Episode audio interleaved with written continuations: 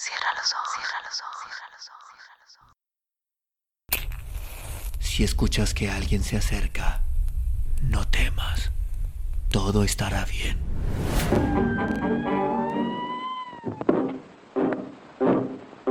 Oh, I'm going down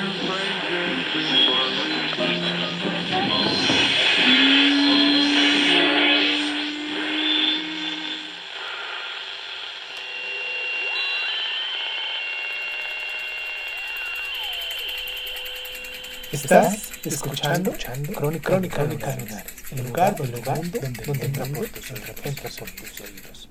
Bienvenido. ¿Cuáles son los míos? Juan García Hortelano. Aunque con retraso, Pepa llegó a tiempo de ser informada del lugar secundario y las pantinflas obligaciones protocolarias que le corresponderían durante la recepción a la soberana en el Salón de la Potosí. Leticia había conseguido una asistencia plenaria y al fondo de la cafetería Sandanápalo, solventado los problemas de preeminencia y de vestuario, dominaba la euforia de las vísperas de las grandes celebraciones.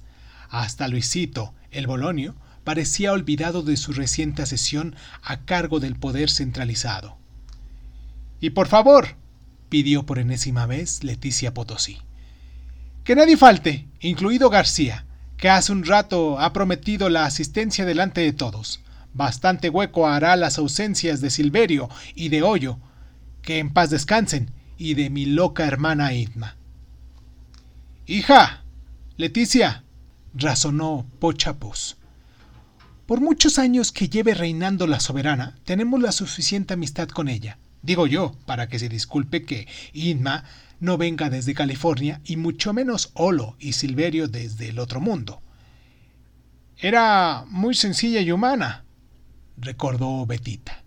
Y dedicarse a reina de un país extranjero no la ha cambiado nada.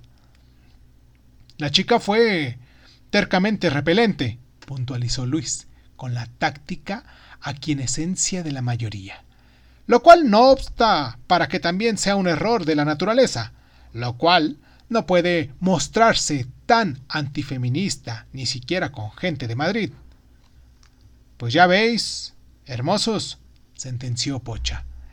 La suerte de la fea, la bonita la desea.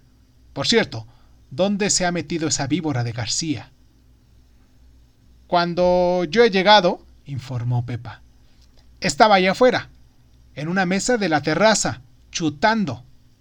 Efectivamente, al cruzar Pepa la terraza, García había estado a punto de empalmar de puntera un balón que le llegaba desde la banda derecha a una altura y a una velocidad inmejorables. Pepa había saludado, y el balón se había disuelto entre las luces y las sombras de las farolas recién encendidas, mientras García contabilizaba la jugada en la incalculable marca de sus tiros a puerta fallidos. Ahora ya no persistía de la tarde ni la hebra de la luz cardena.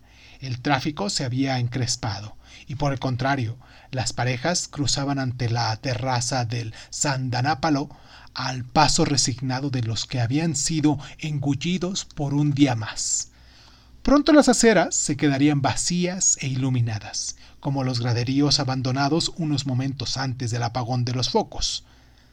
De nuevo lo detuvo con el pecho sin apenas saltar y conforme caía a plomo antes de que llegase a la hierba, de un izquierdazo imprimió al balón una trayectoria nítida e imparable.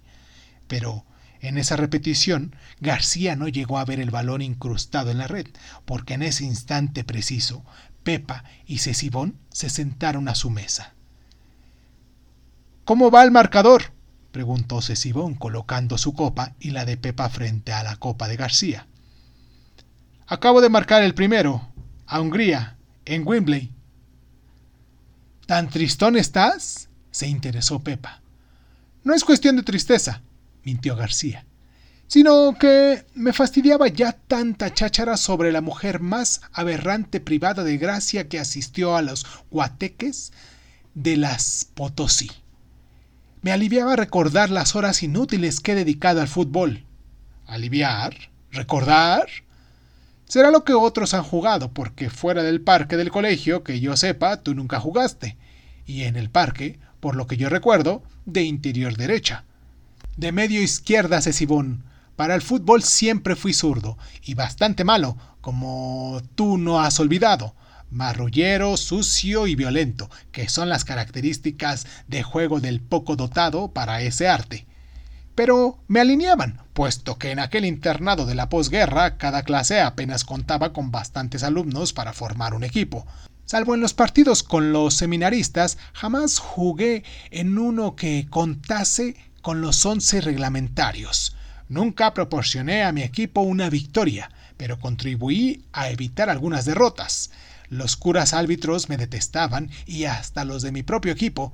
Incluso me detestabais los compañeros del curso que no jugabais como tú, mientras paseabais despectivamente en torno al campo, delimitado sobre la explanada del parque con, por piedras y por mandiles, buscando la dirección contraria a la del ataque para evitar la polvareda. Para mí nunca se echó a pies. La escasez de jugadores me aseguraban el puesto, pero nunca se echó a pies para elegirme. Durante unos meses tuve unos calzones y camiseta nunca. Era raro que un equipo más de seis o siete vistieran camisetas, pero eso sí, siempre distintas.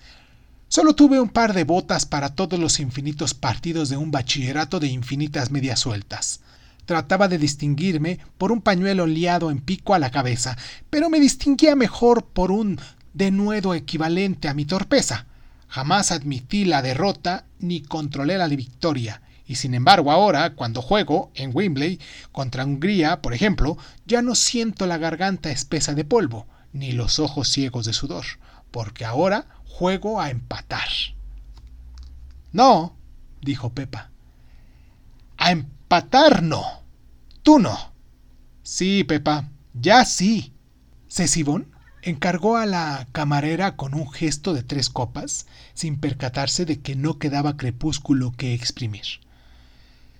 No es por halagarte los oídos, García, pero recuerdo una tarde tuya triunfal. Debió de ser cuando el ahoristo de la química orgánica, porque por entonces Trevisto intentaba convenceros a la línea media sobre la conveniencia de ir al balón antes de que a la espinillera del contrario, es cierto, cada uno se uniformaba a su manera, con el pañuelo en pico, con el pañuelo a cuatro picos, en alpargatas, en calzoncillos con la bragueta cosida, el polvo os hacía invisibles y os dejaba enmascarados en las pausas del juego, pero todo lo cual no fue extraño que, con el denodado empeño contra la evidencia que entonces ya se caracterizaba, aquella tarde te fueses para atrás creyendo irte para adelante y te encontraras con un billón de oro para fusilarlo por la escuadra.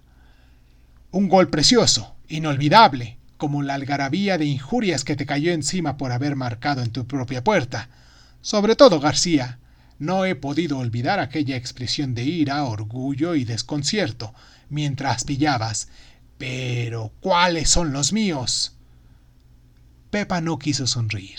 A través de la mesa García apretó brevemente un brazo de Cecibón. Gracias, dijo el medio izquierda, por recordarlo. Ahora ya sé contra quién juego.